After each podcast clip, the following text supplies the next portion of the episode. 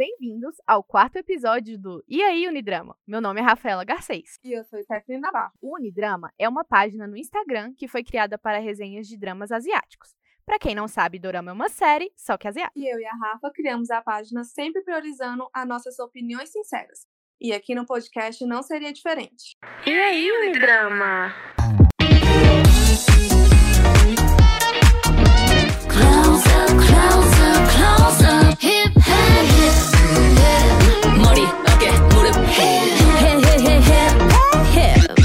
O tema de hoje, que você já leu aí no título, vai destrinchar sobre alguns doramas cabeça que precisam da sua atenção. E para isso, precisamos pedir ajuda aos universitários, que nesse caso é o Wesley, do Cantinho dos Dorameiros, no Instagram, e a Mara do Pra Quem Gosta de Doramas, também no Instagram.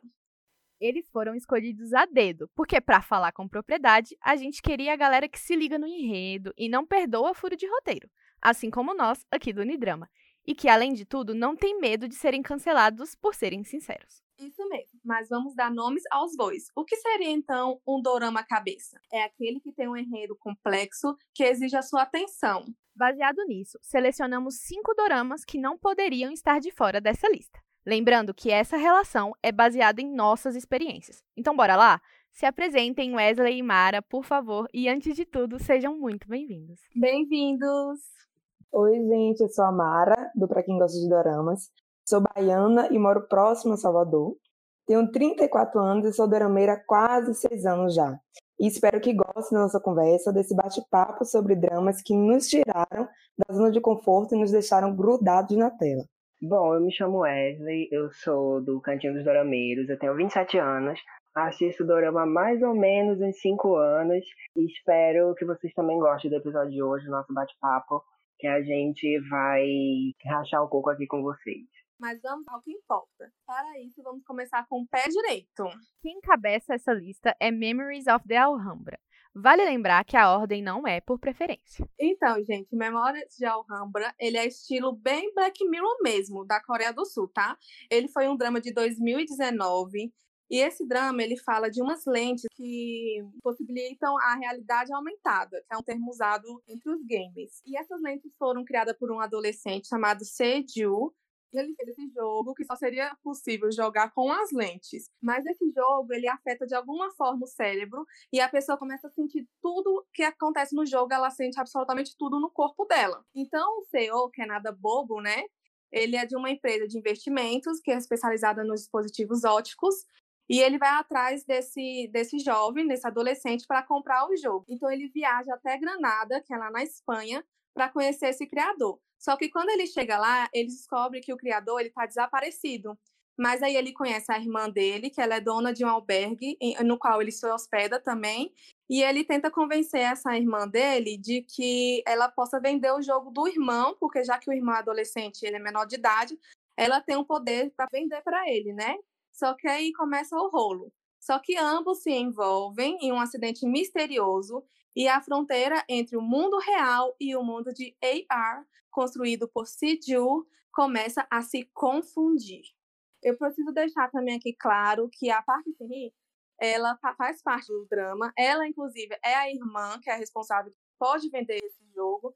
Só que, assim, a construção do personagem dela poderia ser um pouco melhor no sentido dela ter mais empoderamento feminino. Então poderiam ter dado um papel para ela, para que ela pudesse acrescentar até na trama, desenvolver mais em algumas situações, até mesmo na, como jogadora no, é, no, próprio jogo que o irmão criou, né?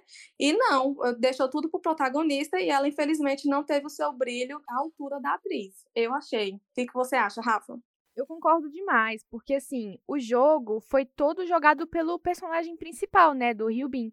E a personagem da Park Shin-hye ficou muito jogada de lado para escanteio, assim. Quando ela finalmente entrou no jogo, já era no final do drama e ela não fez bulhufas de relevante. Agora, esse drama tem uma produção que encanta. Realmente não tem como assistir a direção de arte, ficar encantada com os efeitos especiais. Eu fiquei realmente muito impressionada, realmente uma coisa hollywoodiana. Deixa Hollywood no chinelo. Eita, deixou aí o shade.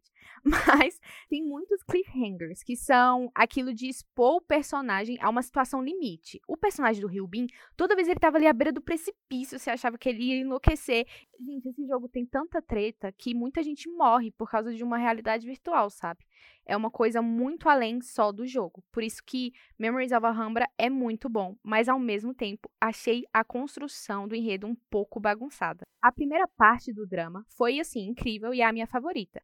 Mas na segunda parte existem sim alguns furos de roteiro, deixaram muita coisa para resolver no final e essa é a minha ressalva, mas a prerrogativa dele é tão boa que vale a pena sim assistir é um drama que é digno de maratona. Por ser um drama muito complexo e você ter que pensar muito para poder entender um pouco do que eles estão querendo passar para você, você não consegue terminar um episódio sem você começar o outro e tentar entender o que está acontecendo. Muita gente começou a ter muita teoria de tipo, o que aconteceu com o criador? Será que ele foi morto? Ou ele foi sequestrado? Ou ele está dentro do jogo escondido em algum lugar? Porque ainda tem isso. Mas acontece que as teorias foram criadas tanto, mais tanto, mais tanto, que no final eu achei que a verdadeira teoria ela não supriu a expectativa dos telespectadores. E é bom deixar claro que o final é aberto. Para quem não curte, nem começa. Tá disponível no Netflix. Mas enfim, Wesley, você começou a assistir ou não? Eu quero saber aqui agora. Ai, meninas, olha, eu comecei, tá? Depois de muita insistência de vocês. Inclusive, antes da gente gravar o podcast, eu estava assistindo um, episódio e eu achei o ritmo dele devagar, muito lento, principalmente nessa, nessa primeira fase do drama, sabe? Eles se preocupam muito em explicar, tem uns diálogos super expositivos do Hyun Bin sabe, explicando coisas demais pra Shinhei, que é uma tonta, ela é uma tonta, uma tula, coitada, nesse dorama. É, chega a dar dó, assim, da personagem dela, porque ela realmente se esforçou, ela fala muito espanhol, sabe, as cenas que ela fala espanhol, é um espanhol um deleite, sabe, você fica olhando assim, nossa, que linda, ela passeando nas ruas de Granada, falando espanhol, é a coisa mais, mais preciosa. É, mas, assim, se as coisas não são entregues lá no final, eu acho que eu vou estar soltando a mão de Alhambra, Pois é, então, como a gente aqui gosta de trazer outras visões que não são as nossas, e por isso que a gente tem convidados. Fiquei sabendo que Mara também dopou. Como que é isso? Eu me atrasei em alguns episódios, e quando eu me atrasei em alguns episódios, começou-se toda a questão, todo o reboliço em volta das teorias que estavam sendo criadas ah, em torno né, do drama. E então eu resolvi deixar ele na caixinha. Não, vou assistir então Memórias quando ele terminar, porque então eu não vou enlouquecer teorizando. Vou assistir todo maratonando sentado com meu cafezinho quente e meu biscoitinho, beleza? Só que aí o que veio para minha surpresa, que é a questão do final. Se dividiu a, a Dramalândia ao meio, né? Quem estava assistindo esse drama, como se fosse Moisés dividindo o Mar Vermelho. Gente que tinha gostado do final, né? Que tinha dito ah, que era coerente sim e tal. E a outra metade dizer que não, o final foi em aberto, a teoria verdadeira não supriu o que a gente imaginava, foi fraco, deveria ter sido de outra forma. O Memórias de Alhambra, ele finaliza entregando o mínimo do que a gente esperava, mas vamos prosseguir. Então, agora, o Wesley vai falar de um drama, que é o drama cabeçudo, que, na minha opinião, é o único que bate de frente com Memórias de Alhambra, mas só que é no quesito complexidade. Vamos trazer aqui o queridinho, né, dessa primeira, dessa primeira fase da segunda temporada de Doramas de 2020, é The King, e foi um drama, assim, super complexo. Você trata de uma ficção científica com toques de fantasia, é, com um monte de personagens e tratar de mundos paralelos com muitos detalhes na trama. The King Eternal Monarch conta a história que se passa simultaneamente entre dois mundos, onde em um a gente tem uma monarquia e no outro a gente tem República da Coreia, como a gente conhece no mundo em que vivemos. Nessa história temos o protagonista, que é o Lee é o rei Ligon deste mundo 1, da Terra 1, ou enfim, como queiram chamar. E, enfim, ele sofre um golpe, né? O reino dele sofre um golpe quando ele ainda é pequeno. Um traidor, é, Biri, tio dele, irmão do rei regente, é, assassina o pai dele por conta de uma flauta mágica. E neste meio tempo em que está rolando esse assalto à joia da coroa, que é essa flauta, o Ligon, ainda muito pequeno, tenta intervir, né? Mas como ele é pequeno, não tem força para um adulto, ele é impedido pelo tio E muitas cicatrizes são feitas nesse processo. Então, a flauta partida no meio, o Lirin foge com a metade e a outra metade fica com o Ligon, e o Ligon é salvo né, por uma entidade ali, uma pessoa misteriosa. E ele vive a vida inteira dele no Reino da Coreia em função de descobrir quem foi seu salvador. Nesse meio tempo em que ele está procurando saber quem é o seu salvador, ele descobre a existência de um outro mundo. E é aí que a história começa, minha gente. Porque esse homem vai para outro mundo com essa flauta, conhece a pessoa que ele acha que é o salvador dele, né? Que é a Kim Go-eun. E, enfim, aí começa a história é, desses mundos paralelos, super complexa, que eu acho que ainda é mais complexa que a Alhambra. The King foi um drama super de, diferente de tudo que eu já tinha visto até agora. E aí vem essa, esse contraste, né? Realmente de dois mundos. Ela muito pé no chão e ele super idealista das coisas. Então, não vá achando que você vai achar um novelão, apesar de estar tá ela lá, que é super boa atriz, assim, dramática. É, não é um novelão romântico, é um novelão assim para você pensar, para você criar teorias, e foi o que aconteceu muito nesse começo do segundo semestre. Até porque se você for esperar muito o romance desse drama, você pode se decepcionar, né? Porque tem muita gente que não chipou os dois. Pois é, eu mesmo tava pouco me lixando pro romance, porque não era nada disso que eu tava querendo ver ou tava procurando resposta sobre. Então, eu assisti The King acompanhando, assim, também, né? É, maratonando episódio após episódio. E eu fiquei, assim, encantada. Eu acho que é um dorama único, que trabalhou muito bem essa questão do tempo e universos, porque tem outro drama muito bom que trabalha essa questão do tempo, Sunday or One Day, nota 4,5 de 5 no Unidrama. E é taiwanês, sabe? Então, eu não vejo muitos doramas tratarem sobre isso, só que King realmente tem aquela, aquela questão única dele. Eu também não achei o casal essas coisas todas, e tudo bem, porque não era o foco do dorama. Eu fiquei satisfeita sim com o final e acho que amarrou muito bem tudo.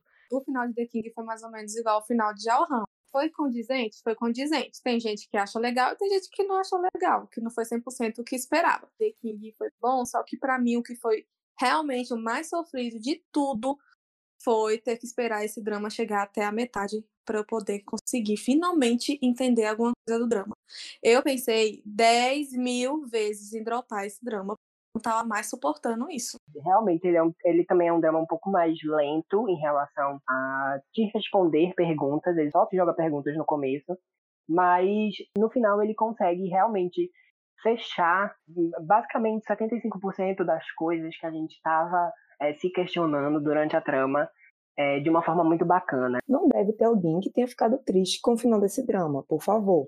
Mas eu fiquei frustrada com algumas teorias que não se desenvolveram como eu esperava. E não que eu queria estar certo o tempo todo, mas sim porque eu acredito que o roteiro e que o drama poderia ter trazido mais. Tinha gente que não estava entendendo nada desse drama, porque eram tantos fatos que iam somente sendo acrescentados, enquanto nenhum deles estava sendo respondido a cada episódio, mais complemento, mais assunto, mais fato era acrescentado e nada era explicado. Eu acredito que o final foi um bom final, final Disney, inclusive, gostei, mas teve várias coisas sim que ela poderia ter desenvolvido de uma forma melhor se ela não tivesse continuado trazendo elementos cada vez mais. É, a Kim Suk, né, essa roteirista, ela é muito famosa por trazer romances muito fortes nas tramas dela, tá? Para quem não sabe, para fazer referência, ela é a mesma roteirista de Descendants of the Sun, Mr. Sunshine, é, então ela gosta de trazer esse tipo de romances, são romances marcantes. Então eu acredito que ela pensou, não, nesse meu drama eu preciso ter um romance também, eu preciso ter o plus do romance. Mas devido a esses fatores que eu já falei que ela acrescentou demais, o romance também ficou demais. Ficou desnecessário, no meu ponto de vista. Total, eu tive muito essa impressão também, porque assistindo a personagem da Kim Go-eun, a impressão que eu tive foi que do dia pra noite ela decidiu amá-lo como se a vida dela dependesse daquilo. Eu não vi essa construção dela se apaixonar pelo rei, sabe? Um dia ela simplesmente odiava, no outro dia ele era o amor da minha vida. O que aconteceu? Alguém me entende, alguém estava ouvindo os meus pensamentos. Eu penso da mesma forma. É como se a roteirista tivesse dormido e no dia seguinte ela acordou, meu Deus, eu preciso introduzir o romance nesse drama agora. É importante lembrar que quanto mais os roteiristas querem alcançar, mais a audiência vai cobrar, gente. E isso é normal. The King está disponível no Netflix. Agora, preciso falar de um dorama que realmente me deixou intrigada, desde seu teaser. Extracurricular é totalmente irreverente e prende o espectador do início ao fim. O drama é sobre Jisoo, um estudante que teve que se virar sem os pais. Ele quer ser alguém na vida e para isso precisa estudar, pagar o cursinho, mas não tem dinheiro. É então que ele tem a ideia de começar um aplicativo de aspas, segurança, para basicamente meninas se prostituírem de forma segura. Ele engana a si mesmo e a gente finge que acredita. Ele então conhece a Gyuri na escola, que é uma riquinha que sempre foi forçada a viver nos padrões dos pais. Aparentemente, ela quer dinheiro para se livrar do domínio deles, então ela acaba chantageando Jisoo para fazer parte do esquema dele no aplicativo e ganhar uma grana fácil. Eles acabam se colocando em uma situação pior que a outra, tentando sair do emaranhado que se envolveram e sempre acabam piorando tudo. Pois bem, vou aqui defender extracurricular, porque fiquei impressionadíssima com esse dorama.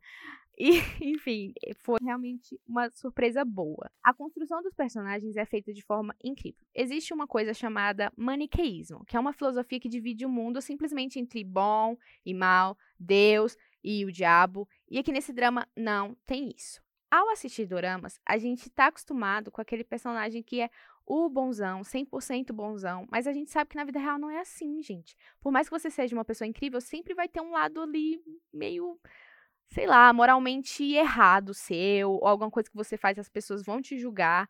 E eu amo quando trazem isso para dramas, que deixam um personagem complexo. Não só dramas, mas enredos no geral. Trabalha muito bem a questão da redenção.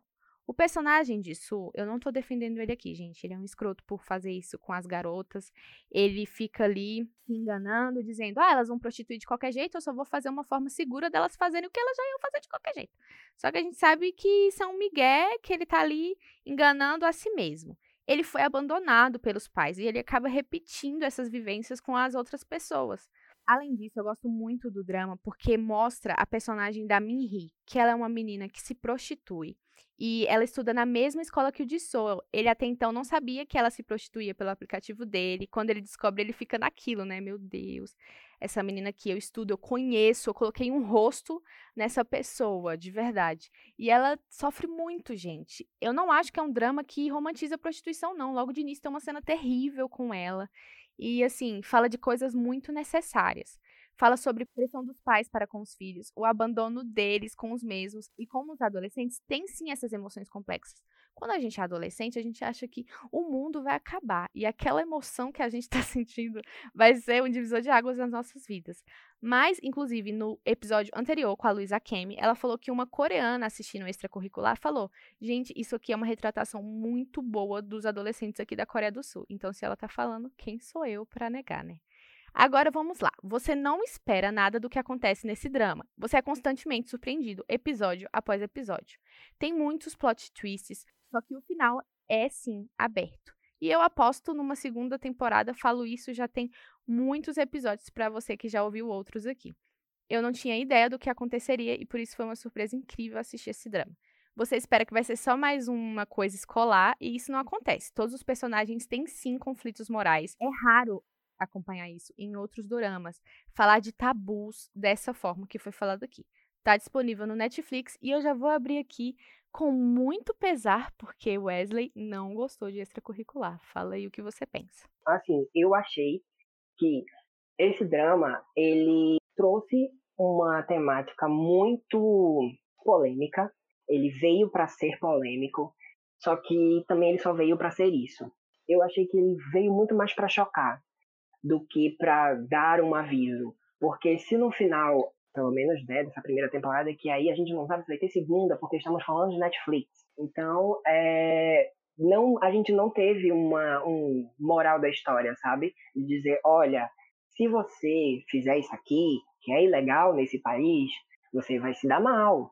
Eu achei que ficou o legal pelo legal. Tipo, vamos colocar isso aí porque é descolado. Então tem briga de adolescente, tem gangue de adolescentes entrando num estabelecimento, sabe, pra quebrar tudo, que beleza, isso é realidade na Coreia? Eu acho que não, porque eu acho que se um bando de pirralho fosse bater num puteiro, ou sei lá, num karaokê, alguma coisa para quebrar tudo, iam chamar a polícia, ia ser balbúrdia, ia todo mundo preso, ia ser todo mundo puxado pela orelha depois, sabe? Então, assim, até onde a realidade de extracurricular é a realidade dos adolescentes coreanos, sabe? E até onde esse legal pelo legal foi bacana e foi bem aplicado no drama, porque tá ali só para chocar, não, mas ó, eu concordo em partes com o que você falou. E eu acho que essa penalização e tudo mais deve vir sim numa segunda temporada, mas eu não acho que ele só se dá bem, não. Amigo, no final, ele só se lasca, ele perde dinheiro, a menina engana ele. Então, tipo assim, karma realmente volta. Então, demora para acontecer, porque assim, ele. Por mais que ele se ferre no final, quem morre é outra pessoa, sabe? Ele acaba causando a morte de uma outra pessoa a questão moral no drama é bem retratada. Tem um personagem incrível, que é o tiozão lá, que não jamais te esqueceremos, jamais te esqueceremos, sabe? Mas assim, tipo, ele que é um ex-combatente, é, sabe? Ficou decadente pra caramba, eu queria muito ver a história dele, sabe? E ele é uma das pessoas mais conscientes nessa história, que ele, até mesmo é, voluntariamente, a parte do, do serviço que ele presta, professor, ele protege muito mais as meninas de uma forma é, mais adequada, vamos dizer assim, se é que existe essa forma mais adequada de proteger uma pessoa, não sei. Mas eu acho que tem personagens, assim, profundos. Eu acho que tem personagens profundos, sabe? Vamos aqui continuar. E o penúltimo dorama desta lista é relativamente novo. Lançou em março de 2020 e quem vai falar é a Mara. Então, gente, nós vamos falar agora do drama World of the Married, que foi um drama totalmente inovador e realmente sambou na sociedade conservadora coreana. Falando um pouco né, da história, a gente vai conhecer a Jin Soo e o Lee Tae-yo, que formam uma família perfeita. Sabe aquela família digna de comercial de margarina? São eles dois. Eles são ricos, possuem bons amigos, um filho adorável, né, no auge da sua pré-adolescência, dos 14 anos. E o que acontece? É, tudo começa a mudar, tudo começa a parecer que aquela perfeição talvez não seja real, quando a nossa protagonista, a Sumo, desconfia que o seu esposo, né, o Tayo, pode estar tendo uma relação extraconjugal, pode estar sim traindo ela. E então suas vidas começam a mudar e realmente nunca mais vão ser as mesmas depois que ela descobre esse fato. E esse drama ele se passa na cidade do interior da Coreia, que parece ser povoada por ricos, por pessoas ricas e influentes. Só tem os finos nesse drama. E aí a nossa protagonista, né, a Sumo, é uma das moradoras mais ilustres dessa cidade. Ela é médica, ela é administradora, ela é o rosto do hospital onde ela trabalha, o Family Love, e é casada com o Taeyo, né, que é produtor de cinema, e junto eles têm um filho único chamado Jong Yong, que tem 14 anos. Uma gracinha. Então, aparentemente, os personagens principais são apresentados para a gente como perfeitos. Só que essa imagem inicial começa a ser desconstruída logo no primeiro episódio. Porque os personagens representam para a gente a mensagem de que todos possuem qualidade e defeitos. E que perfeição mesmo não existe. Ele não tem nada clichê, esse drama.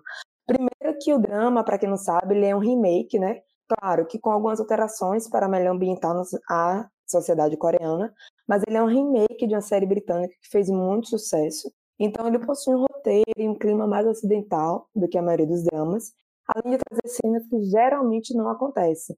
Tanto que a sua classificação foi aumentando gradativamente e terminou com 19 mais. Lembrando que esse drama também atualmente é o drama mais visto da história da TV fechada na Coreia é, é um drama que traz é, uma trama totalmente inovadora e com uma fotografia, uma produção que não deve em nada para a maioria das tramas ocidentais. Teve plot twist praticamente em todos os episódios. Não tinha como esperar o que iria acontecer em seguida e se manteve assim até o final do drama.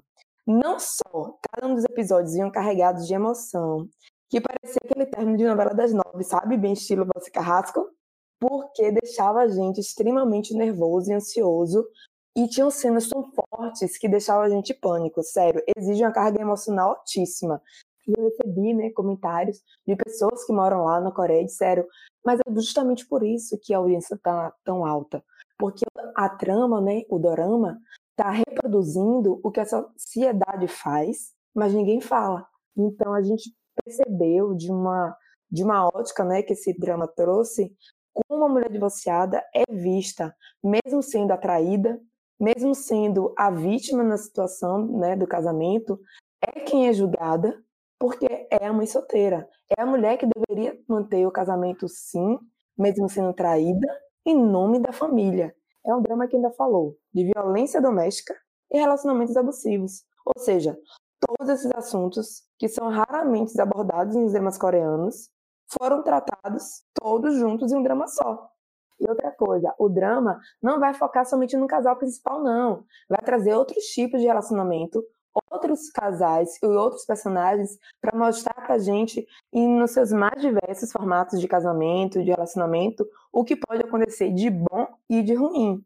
Então, assim, para você que gosta de dramas com treta, com tabus, com brigas com direito a puxada de cabelo, gente, vocês têm que assistir The World of the Marriage. Eu curti muito The World of the Marriage. Eu maratonei assim como um louco, mas confesso que é um drama realmente muito pesado. Chega horas que você tem que realmente ter um momento para respirar. E a gente entra realmente no mundo dos casados, como diz o, nome do dorama, né? A gente entra muito na relação de um casal que passa do amor para ser uma obsessão, de um não poder ver a felicidade do outro, de um ter que se vingar do outro.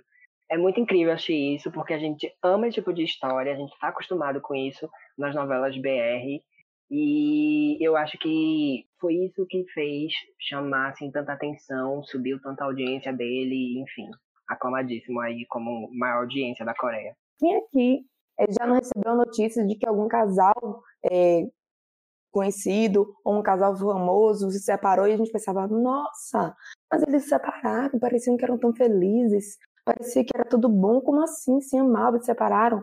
Porque só quem está vivendo no casamento, só quem está ali dentro sabe como aquela aparentemente felicidade pode ser real ou não.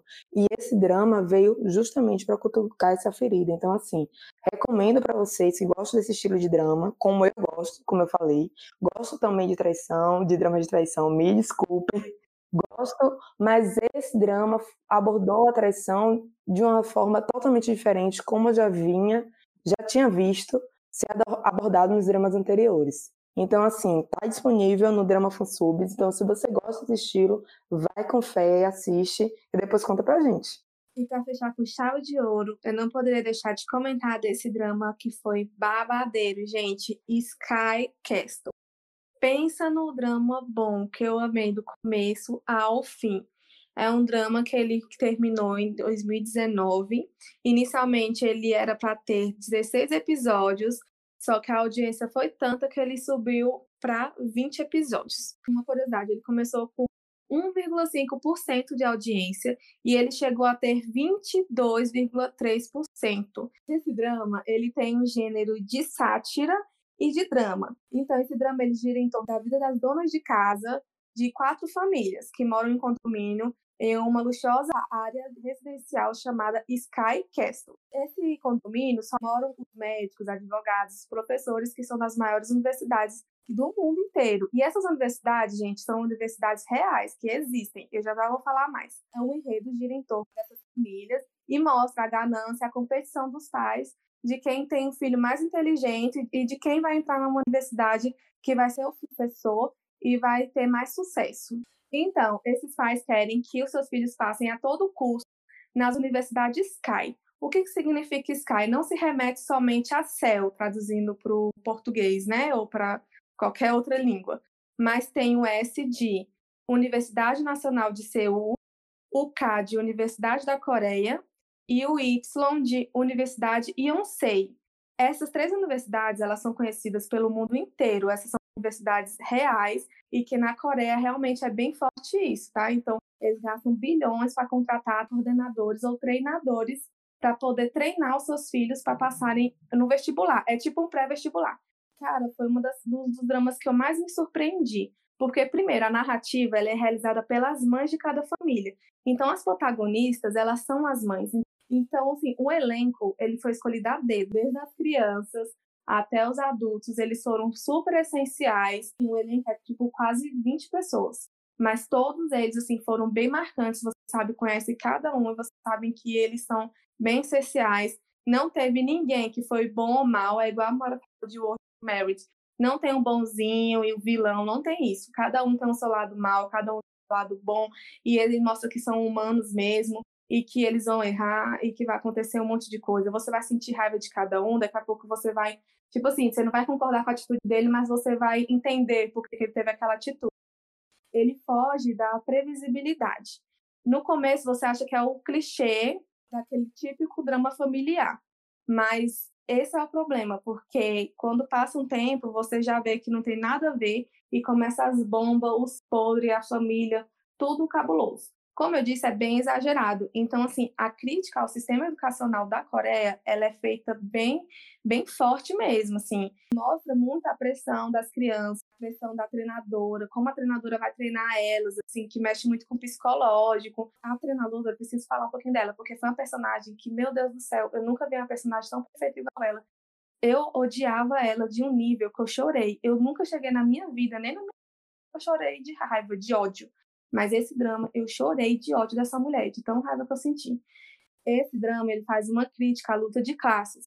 Tem até uma reportagem da BBC Brasil, que foi publicada em novembro do ano passado, que diz que na Coreia quase 70% das pessoas que se formam na escola vão à universidade, mas menos de 2% chega ao seleto grupo das três elites, que no caso é as três universidades que eu estou falando sobre elas todo final de episódio tinha algum personagem que ficava em alguma situação de limite que te obrigava a começar outro episódio. Então é um drama muito forte, ele te suga do início até o fim, te coloca no limite, te coloca nas emoções, igual eu falei. Você chega a chorar, você ri, você faz tudo, você nem imaginava que o drama tinha esse poder em cima de você. E o que faz esse drama ser muito, muito bom, primeiro de tudo, foi a distribuição dos episódios que foi muito boa. Em nenhum momento você fica, ai, que coisa chata, ai, que história desnecessária, ai, por que, esse personagem entrou na, na história, não tinha nada a ver, só foi pra encher linguiça. Você não fica assim. É raro você encontrar um drama ou ter algum drama que vai barrar Sky Castle. Quem assistiu pode concordar comigo, porque não existiu uma pessoa, uma alma viva que tem alguma coisa pra falar ruim desse drama. E para quem quer assistir, está disponível no Viki. Eu também assisti Sky Castle é, e engraçado, né? Que a gente falou em sequência de The World of the Married depois dele. E são dois dramas que trazem essa temática semelhante no sentido de serem dois dramas que exigem uma carga emocional muito alta para você assistir e que toca na ferida da sociedade coreana, né? Cada um trabalhando seu tema, seja o tema dos casados, seja o tema do sistema educacional e da luta de classes mas sem essa semelhança. Ele foi me surpreendendo a cada episódio, da mesma forma como você falou, e trouxe sim a questão de que não existe personagem perfeito. Até a família que teoricamente eu achava que era perfeita, que era a família que eu achava que era a família totalmente legal, né, Dos, das quatro famílias que você cita aí, tem personagens e tem componentes dessa família que em determinados momentos fazem coisas erradas, têm atitudes erradas, despertam na gente aquele velho ranço que diz: Meu Deus, por que, é que você está fazendo isso? E terminei esse drama pensando: Meu Deus, que atuação! É um drama que muita gente precisa ver, muita gente precisa assistir para aprender um pouco mais, inclusive, da cultura né, coreana, com tudo isso que o roteirista quis dizer. E finalizo meu comentário dizendo que a melhor personagem desse drama é aquela treinadora. Minha Nossa Senhora dos Doramas. Aquela mulher é rainha do drama inteiro.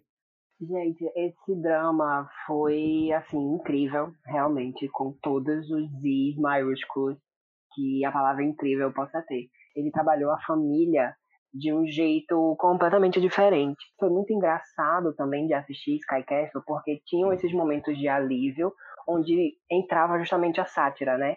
Que era o alívio cômico de algumas famílias serem super caricatas, ou até mesmo umas famílias assim bem sérias e complexas, né? De uns pais mais mais duros e severos, eles serem interpretados com aquele toque de realmente cartunesco, é caricato, exagerado realmente. E também, assim, lógico que por isso que no gênero tá escrito que é sátira, né? A gente entender que não é a verdade absoluta, né? Que acontece lá. Como todo episódio, a gente não consegue se segurar, prepara aí a caneta que lá vem as menções honrosas, viu? A minha menção honrosa, com certeza, é para Artdale Chronicles, que também é um dorama muito complexo, cheio de personagens. Já falei em outro episódio e tenho que trazer de volta, porque segunda temporada vem aí. Já deixo aqui a minha dica. Ah, também não posso esquecer de falar de W, que é um clássico e entra muito bem aí também no conceito diferentão. A minha menção honrosa vai ser de Stranger from Hell. Ele é bem diferente, ele, é- ele traz uma temática de thriller psicológico e você precisa se preparar bem e é um, um gênero que não é todo mundo que gosta, é mais para terror. Então você tem que se preparar. Então eu vou mencionar dois pela Mara. Pode ceder meu lugar. Então, o primeiro drama é um drama que está no ar agora, que é Train, que também tem uma trama assim parecida com The King sobre mundos paralelos, tá? Estrelado pelo Yo Shin-yong, que eu tava morrendo de saudade dele nos doramas, eu adoro é, esse ator. É um drama da OCN, então aí você já pode esperar umas reviravoltas e um drama assim bem tenso, né? Pesado. E também tem outro drama que chama SFH, que é um drama de sci-fi. Esse sim é muito Black Mirror, minha gente, porque os episódios são individuais, cada um é um episódio diferente, com um diretor diferente, um elenco totalmente diferente, não tem correlação entre eles, tá? É bem um estilo antologia, em que você pode assistir em qualquer ordem, e ele vai sair no FIC no segundo semestre desse ano. Então, agora, por setembro, mais ou menos por aí, agosto, ele já vai estar disponível. E esse sim é bem Black Mirror, E assim, a gente encerra de verdade o nosso quinto episódio do podcast. Galera, muito obrigado por ter participado aqui com a gente. Eu espero que vocês tenham curtido gravar, eu curti bastante e que os nossos ouvintes tenham adorado essa seleção que a gente fez aí. Tenho certeza que vai agregar bastante. Obrigada, meninas. Muito obrigada mesmo por vocês terem vindo aqui falar um pouco. É uma honra ter vocês aqui conosco hoje, viu? Eu agradeço o convite, vocês são ótimas, eu gosto muito do ponto de vista de vocês, sobre os dramas que vocês falam, que vocês desenham, e participar desse bate-papo com vocês, ainda mais juntamente com Wesley, que é outra pessoa que há tão pouco tempo eu conheço, mas que tem opiniões que eu super gosto de ouvir. Então foi muito, muito legal gravar esse podcast, espero que as pessoas também tenham gostado do nosso bate-papo, porque a gente realmente quebrou a cabeça com esses dramas, e eu convido a todo mundo que está ouvindo a quebrar a cabeça também. Meninas, foi uma delícia gravar esse episódio com vocês. Rafa e Esther, muito obrigada pelo convite. Eu me senti muito honrado quando eu recebi esse convite. Eu adoro essa plataforma de podcast. Amei que vocês me colocaram junto com Mara, que é incrível. Eu amo essa mulher. E espero que esse squad aqui né, se repita em algum outro episódio, porque eu amei gravar. Senti super à vontade com vocês. Já somos mais que amigos, friends. Somos xingos. Beijo! Tchau, tchauzinho. Aproveitando aqui o jabá, não esquece de seguir o Unidrama no Instagram. É U-N-N-I-E Drama, tudo junto. Também aproveita e segue o Pra Quem Gosta de Doramas e o Cantinho dos Dorameiros. Tchau, tchau! G, cantinho do Dora- dos Dorameiros. Ai, gaguejei já, pera. Tô nervosa. Cheio de personagens, já falei em outro. Por que, que eu falei personagens? Parece que é carioca. Cariocas. Vai, Mara. Tchau, velho. Posso? Não, pode ir, pode ir, pode ir. Se for falar mal, não pode. Ah.